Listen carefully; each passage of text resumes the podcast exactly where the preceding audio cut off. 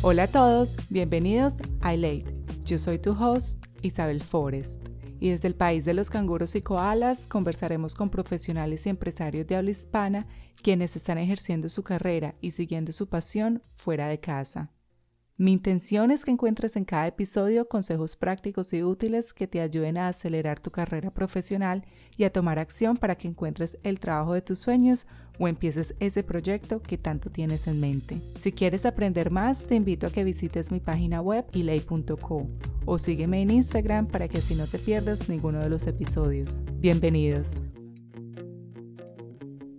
En el episodio número 7 de Elate tuve el orgullo y el placer de conversar con Camilo Montoya Yepes, un periodista colombiano fiel a su voz, quien desde la ciudad de Melbourne se encarga actualmente de ser el vínculo entre Australia, Colombia, Francia y Alemania, y todo aquello que sucede constantemente en estos tiempos de pandemia, por medio de su canal Camilo Reporta y su trabajo como corresponsal para los canales de televisión France 24 y la DW de Alemania.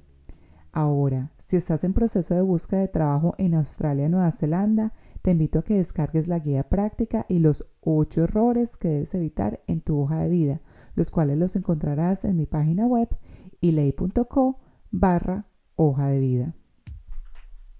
Hola Camilo, muchas gracias por acompañarnos en Ilay. Hola Isabel, un saludo muy especial para ti y para toda la gente que te sigue y que nos está escuchando. Muchas gracias por la invitación. Bueno, te confieso que esta entrevista me pone un poco nerviosa puesto que tú eres periodista como tal, con una maestría en comunicación política y aunque me apasiona todo este cuento de las entrevistas y el mundo del podcasting, no tengo la formación académica en periodismo ni los años de experiencia que tú tienes. Eres de Cali, te mudaste a Bogotá y trabajaste como periodista en el 2011-2013 para City TV. Has sido reportero para el Canal 1 en el noticiero CMI y también has sido jefe de prensa, entre otros muchos cargos cada vez más altos. Ahora eres corresponsal del France 24 aquí en Australia, que es como su nombre lo indica, una cadena francesa de noticias internacionales. Cuéntanos quién eres tú, ¿Cómo entraste en el mundo del periodismo en Colombia? Y más adelante conversaremos sobre este nuevo capítulo de tu carrera aquí en Australia. Bueno, Isabel, yo tengo 31 años, nací en Cali y cuando terminé el colegio por allá en 2008 decidí estudiar periodismo. Decidí estudiar periodismo porque me gustaba, porque me di cuenta de que sabía escribir. Entonces en ese momento la decisión la tomé porque soñaba con hacer periodismo escrito, pero curiosamente nunca he trabajado para medios escritos, sino que siempre he estado en radio, televisión y ahora pues, en proyectos digitales. Entonces empecé la universidad, la Universidad Autónoma de Occidente de Cali, pero tenía muy claro que los periodistas somos lo que hemos publicado, los hechos que hemos cubierto, lo que hemos hecho, como también sucede con otras profesiones. Y desde el primer día del primer semestre yo empecé a hacer a publicar, a investigar, a hacer reportería, a hacer blogs, a opinar. En esa época pues ya empezaba el auge de Twitter, entonces lo aproveché, opinaba. Y para finales de primer semestre de pregrado, por allá principios de 2009, alguien me ofreció un trabajo en radio, en, la, en el noticiero de las mañanas de la emisora de la Universidad del Valle. Nunca estudié en la Universidad del Valle, pero trabajé muchísimos años en esa emisora y por eso quiero tanto a la Universidad del Valle. Ahí daba noticias de 6 a 9 de la mañana. A las 9 de la mañana me iba para mi universidad a estudiar hasta las 6 de la tarde. Es decir, nunca tuve un solo día de descanso desde el primer semestre. Nunca tuve vacaciones. Y ya después de dos, tres años, Gildardo Arango, que era el director, y lo sigue siendo, de ese noticiero de las mañanas de radio, lo nombraron director de un noticiero en Telepacífico, que es el canal regional de, del Valle, Cauca, Nariño y Chocó. Y él me llevó a hacer televisión. O sea, Gildardo Arango me enseñó a hacer radio y me enseñó a hacer televisión. Y ya después de eso, hacia 2012, o no, mucho antes, yo trabajé como corresponsal para CMI y en 2012 ya llego a Bogotá y bueno, trabajo para CMI, Canal Capital, City TV y ya. Y hacia finales de 2018 decido venirme para Australia. Camilo, ¿cuál es la diferencia entre radio y televisión? Cuando dices que te enseñaron a hacer radio y televisión, ¿cuál es esa diferencia? Por supuesto. Obviamente, pues el actuar. Sí, no, claro, por supuesto la imagen, pero es que son medios muy diferentes. La radio para mí es magia pura, porque el único recurso con el que cuentas es tu voz, es el audio. La gente para, para, para acceder a la radio no tiene que hacer mayor esfuerzo, no necesita verla, solo sentarse escuchar y punto. No necesita leer como sucede con la prensa, no necesita, mejor dicho, la radio es compañía y tiene un alcance que ni la televisión ni la prensa escrita ni el internet tienen. La radio mediante sus ondas llega a las zonas rurales más remotas. Entonces para mí esa es la mayor diferencia y por supuesto la televisión es imagen, es impacto, es, básicamente muy importante para el mundo entero. Hoy en día también el internet pero esa es como la principal diferencia que veo yo. Claro, la imagen y en radio uno tiene que medir mucho las palabras. Cuéntame por qué Australia, por qué estás acá. Yo quería vivir una experiencia en el, en el, exterior. Hacia finales de 2018 yo termino mi maestría en comunicación política en la Universidad Externado de Colombia. Yo afortunadamente soy bilingüe desde niño. Eh, mi novia quería aprender inglés y entonces juntos nos vinimos. Ella está estudiando inglés y yo aprovecho para, para hacer periodismo. Excelente, me parece muy chévere que no hayas abandonado esa pasión por el, por el periodismo, la radio y el comunicar historias estando en un país tan lejos de Colombia y bueno, y lo estás haciendo en español, que me parece que es algo muy lindo porque eres quien ayuda a la comunidad latina, especialmente los colombianos que estamos aquí en Australia con muchos temas que más adelante vamos a estar tocando. ¿Cuáles son las preguntas que un periodista debe hacer al entrevistar para generar confianza y por qué? Eh, las preguntas que un periodista debe hacer a la hora de entrevistar son claramente las preguntas que la gente haría. El periodista debe pensar siempre qué le gustaría a la gente conocer sobre ese personaje o sobre esa historia. Entonces las preguntas siempre deben ser lo que la gente eh, se preguntaría, las preguntas que la gente le haría a ese personaje. Siempre el periodista debe estar en el lugar de la gente, informar para la gente, que es la razón de ser del periodismo. ¿Y por qué sientes que es importante para ti contar y transmitir información? ¿Qué es eso que te impulsa a hacerlo? Es, no sé, a mí me encanta el periodismo, es una pasión. Yo, yo decidí ser periodista, como te decía, porque me di cuenta de que escribía bien. Luego, cuando ya me voy para Bogotá, descubrí que era una pasión desbordada por contar historias, por ser testigo de hechos, por cubrir los hechos, por estar allí, por dar voz a las víctimas, por cubrir las necesidades de la gente, que muchos medios de comunicación no están pendientes de estas necesidades.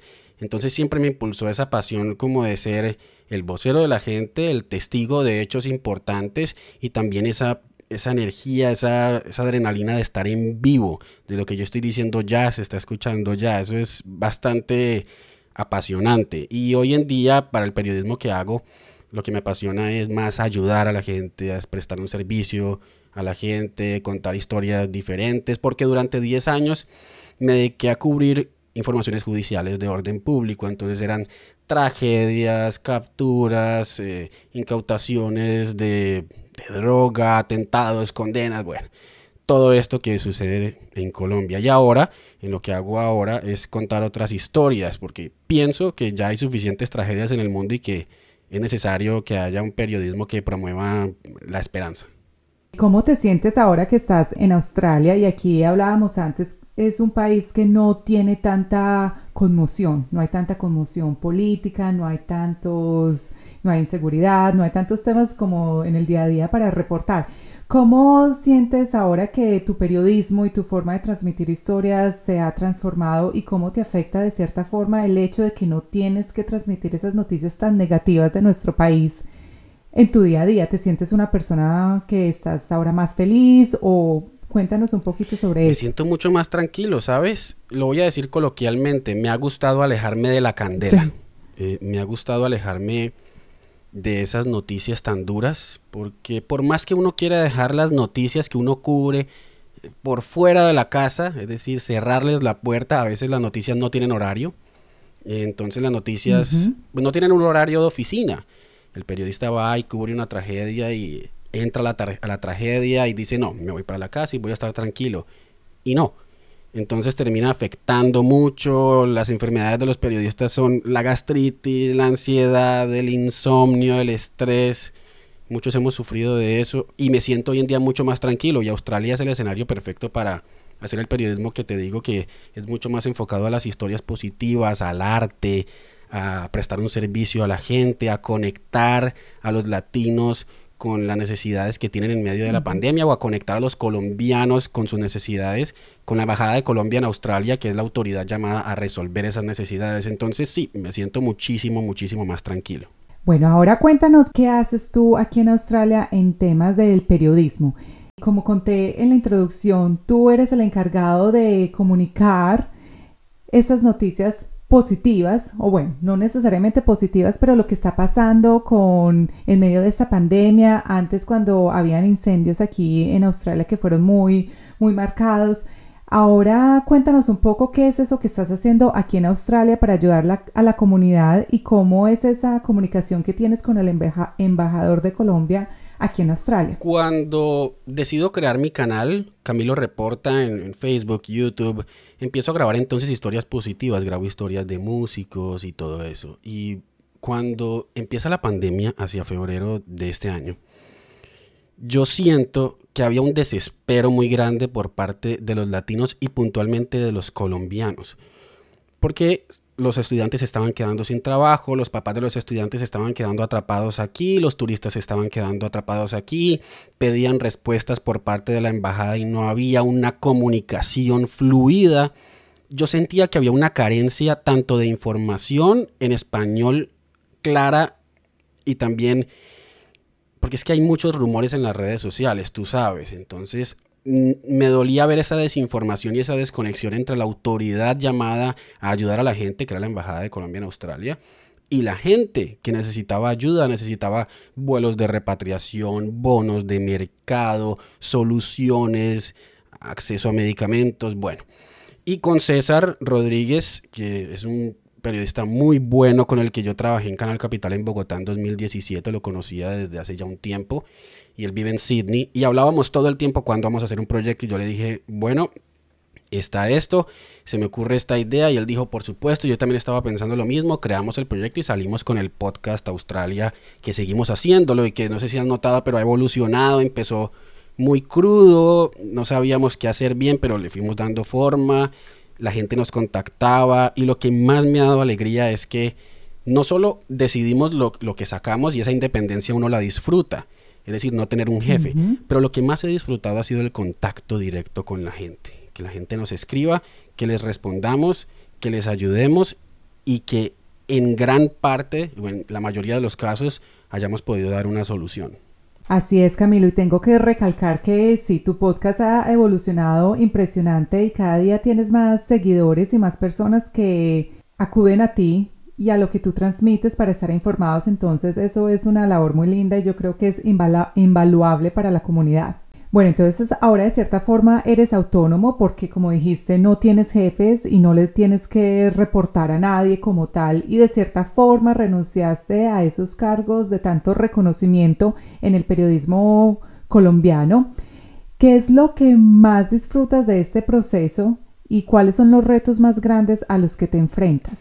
Yo disfruto mucho el proceso creativo, el proceso de, decidir lo que vamos a sacar, de estar pendientes de las cifras, de grabar el programa, de editarlo, de darle forma eh, y de sacarlo al aire y de recibir las dudas de la gente. Yo disfruto mucho el contacto con la gente, me gusta que me escriban, poder ayudarles, darles información, poder sacar las historias de cuando muchos de ellos están sufriendo o necesitan algo por ejemplo, la historia del joven estudiante que se quedó atrapado en Bali, en Indonesia, sacamos esa historia, o los 200 colombianos que quieren venir acá a Australia, porque no solo es ayudar a los colombianos que están aquí, sino muchos están en Colombia y quieren venir acá. Y la información también va dirigida a ellos y a los padres de familia que están allá. Y el reto más grande, Isabel, yo creo que es la audiencia misma, porque fíjate que hoy en día las audiencias no son como antes, las audiencias eh, están empoderadas, son críticas, a ti te perdonan una falla en el internet, te perdonan una falla en el audio, te perdonan que se corte un pedazo del programa, es decir, fallas técnicas, pero no te perdonan un dato errado, no te perdonan una mentira, no te perdonan eh, sentir que los estás manipulando. Y esa audiencia crítica hace que uno sea más exigente con uno mismo. A mí me gusta que el programa salga bien, que sea claro, que sea contundente, que la información sea cierta. Reviso mil veces el programa antes de publicarlo, por eso no lo hago en vivo, porque me gusta que todo salga perfecto y que la gente se entere, porque la labor del periodista no es solo comprender un tema, sino lograr que la gente lo comprenda. Esa es la meta del periodista siempre. Excelente, y esto me lleva a la siguiente pregunta, Camilo. Hablemos de asertividad. Esa habilidad en la comunicación y el arte de sabernos expresar de manera eficiente sin el uso de muletillas ni silencios innecesarios. ¿Cómo trabajas tú esa área para conectarte con audiencias de diferentes países y hacerlo de una forma efectiva? Eso lo he aprendido gracias al trabajo en medios de comunicación, en, los diferentes medios que he trabajado y ahora trabajando como corresponsal en Australia para France 24 y para Deutsche Welle de Alemania. Hay normas muy claras y lo que uno debe saber antes de dar una información es que te están viendo personas de, todo el mundo. Te están viendo personas de España que hablan un español distinto. Te están viendo personas de Chile. Te están viendo personas de México, de Colombia. Entonces debes evitar los regionalismos, las palabras que únicamente existan en Colombia. Y eso es lo más importante, ser claros, contundentes, utilizar el español correcto, saber expresarse, leer mucho, porque mientras más uno lea, pues mejor uno se expresa. Tiene uno más léxico, construye uno ese, ese discurso para poder hacer que la gente de cualquier país, pero que hable español, te pueda comprender. Y eso yo creo que es, es, es la asertividad que estabas diciendo. Poder hablar un español, que cualquier persona que hable español, independientemente en qué país viva, pues te pueda entender. Y bien sea si es un trabajo para medios de comunicación como France 24 o Deutsche Welle, o si es en mi, en mi podcast o en mi canal, que si yo saco un video explicando cómo van las cifras de COVID-19 en Australia, me entienda el chileno, me entienda el mexicano y me entienda el español. Excelente, y somos muy muy amantes de los regionalismos, como tú lo dices, y del slang. Y bueno, entonces, sí, leer es, es, demasiado importante. Lo que yo siento aquí que es un reto para mí, porque mi mamá me repite mucho, y parte de las razones por las cuales estoy haciendo este podcast es para perfeccionar mi español, pues que suena chistoso, pero lo he perdido y lo hablé hasta que tenía 19 años, pero es que aquí en Australia no tenemos libros en español, uno no encuentra librerías que te vendan libros en español, entonces eso es un reto como tal, pero bueno, está el Internet, entonces creo que no tengo excusa. ¿Cuáles son las inversiones? Sí, bien, bien. Camilo, ¿cuáles son las inversiones más grandes que has hecho en ti mismo y por qué lo has hecho? Eh, el estudio yo creo que el estudio es la inversión más importante que he hecho en mí, en mi carrera. Yo decidí estudiar la maestría en comunicación política en la Universidad de Externado, en Bogotá, y esa inversión, pues me ha parecido que ha valido la pena, rindió sus frutos, aprendí muchísimo en esos dos años de estudio. Eh, vale la pena capacitarse, porque en esto, para uno, para cualquier carrera, no solo para para periodismo, pero vale la pena capacitarse, estudiar, ser riguroso. Eh, entonces yo creo que esa ha sido la inversión más importante, el estudio, de verdad. Eso es, la academia es muy importante para construir las bases de un buen profesional. ¿Y cuál es esa pregunta que te gustaría que la gente te preguntara más, pero que no lo hacen? Mm, no sé, porque por lo general la gente eh, no es que le pregunte a uno mucho, pero me gustaría que la gente me preguntara cómo hice para perder el miedo y lanzar mi propio proyecto.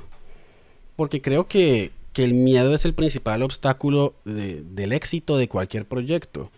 Y muchas personas tienen ese proyecto en la cabeza, ese sueño, esa idea. Yo tenía la idea de tener mi propio proyecto digital, mi propio canal, y, lo hice. Entonces, bueno, ¿cuál sería la respuesta si te la pregunto? ¿Qué hiciste para vencer el miedo? ¿O qué creías que alimentaba ese miedo y ahora eliminaste de tu forma de pensar? No, yo siento que yo nunca tuve miedo, pero yo, ¿qué les diría? Em, el momento es ahora y hay que hacerlo y nadie lo va a hacer por uno. Entonces es, como eso, es pensar, bueno, ¿y qué me detiene? ¿Por qué no lo hago? ¿Cuál es el miedo? ¿Qué puedo perder? ¿Quién lo va a hacer por mí? No, nadie. Si yo tengo la idea de, de un proyecto, tengo que hacerlo y el momento es ya, porque mientras más se aplace, eh, más se embolata la idea de llevar a cabo el proyecto. Y yo lo hice, yo, no sé, lo llevé a cabo, empecé a, comprar cada cosa que necesitaba, trabajando muy duro y lo logré y lo llevé a cabo y, hoy en día soy feliz viendo cómo el proyecto crece cada día. Entonces, si ustedes que nos están escuchando tienen algún proyecto en mente, háganlo. ¿Qué los detiene? Ahí está la idea. Tienen que hacerlo y el momento es ya. Claro que sí, Camilo. Es construir esos sueños y trabajar en ellos todos los días. Así sea de un poquitico, pero todos los días. ¿Qué sigue para Camilo Montoya en el área del periodismo? Diría que estamos en el tercer capítulo de tu vida porque empezaste en Cali, seguiste en Bogotá, ahora estás en Australia. ¿Para dónde vas después? Yo no sé para qué lugar del mundo vaya después. Lo único que yo sé es que a donde yo vaya me llevo mi canal y seguiré haciendo periodismo. Yo en este momento seguiré trabajando para France 24, para Deutsche Welle. Seguiré con mi canal, cada vez con más ideas, con más proyectos.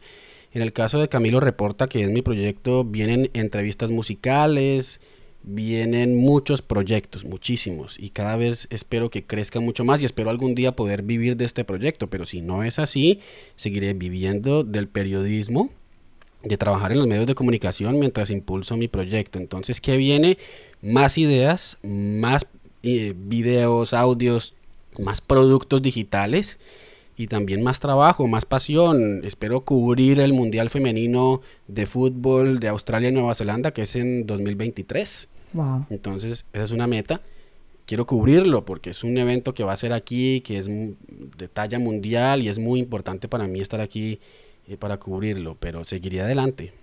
Estoy segura que así será, Camilo. En una de las conversaciones que tuvimos, tú me contaste que te apasiona enseñar y que sientes que de cierta forma quieres volver a Cali a hacer esto de alguna manera.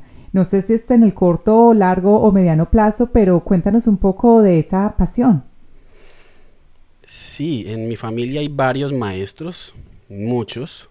Entonces tengo eso en la sangre. Y, yo ejercí periodismo en Cali, creo que los años de carrera y yo me fui para Bogotá, incluso antes de terminar la carrera. Yo empecé la carrera en 2008 y me fui para Bogotá en 2012. Y siento que es que es un sentimiento como de deberle a mi ciudad. Yo siento que algún día voy a trabajar por mi ciudad, por mi gente y me gustaría enseñar periodismo en universidades de Cali y me gustaría tener un medio de comunicación en Cali para trabajar por mi gente. No sé, es, es como un sentimiento de, de querer volver a Cali y trabajar por mi ciudad. No sé cuándo, no sé cómo, no sé con qué proyecto, probablemente con este mismo canal pero por ahora sigue aquí y, no lo sé.